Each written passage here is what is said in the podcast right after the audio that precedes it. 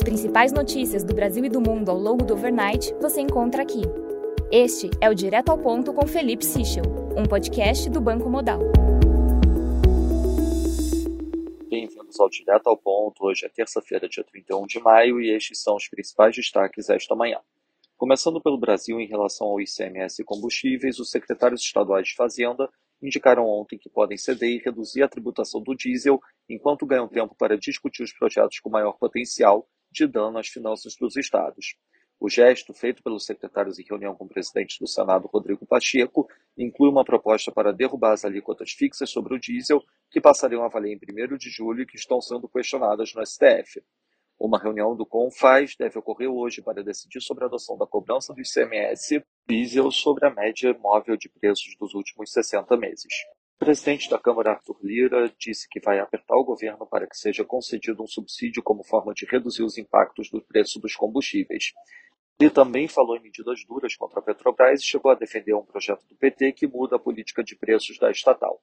Em entrevista concedida à Rede TV, o presidente Jair Bolsonaro fez duras críticas à política de preços da empresa. Bolsonaro ainda comentou sobre os estudos sobre uma possível privatização e admitiu que, mesmo que tudo corresse como planejado, a operação demoraria quatro anos. Em relação à atividade, segundo o Estadão, o presidente do Banco Central, Roberto Campos Neto, sinalizou em reunião no Palácio do Planalto que os analistas do mercado financeiro caminham para rever suas previsões de crescimento do PIB no ano para um patamar em torno de 2%. Já em relação aos cartórios, o Ministério da Economia avisou a parlamentares que prefere ver expirar a MP 1085 a deixar passar três mudanças no texto que, em sua avaliação, desfiguram o espírito da lei.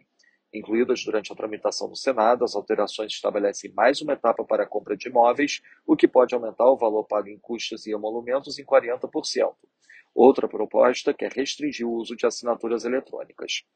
Finalmente, em relação a servidores, a ministra Ana Reis, presidente do TCU, enviou ao Congresso a minuta do projeto de lei que prevê reajuste de 13,5% aos servidores comissionados do órgão a partir de agosto.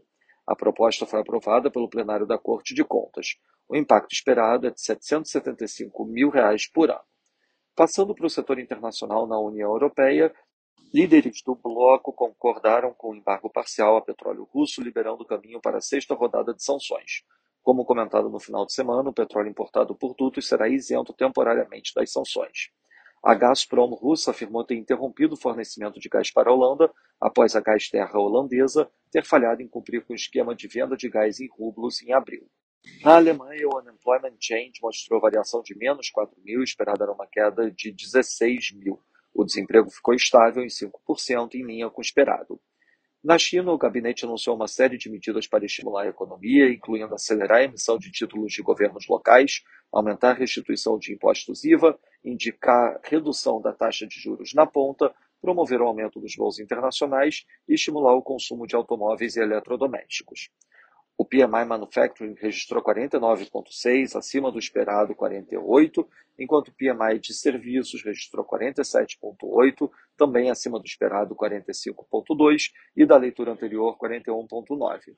Na agenda do dia, destaque às 9 da manhã para a divulgação da PNAD aqui no Brasil, às 9h30 os dados do PIB no Canadá e às 11 da manhã a divulgação do Conference Board Consumer Confidence nos Estados Unidos. Além disso, às 11h30 divulgação do Dallas Fed Manufacturing Index. Nos mercados, o dólar index no momento enfraquece 0,03%, o euro enfraquece 0,42%, nas moedas de economias emergentes, o peso mexicano desvaloriza 0,13%, enquanto o rand sul-africano desvaloriza 0,49%.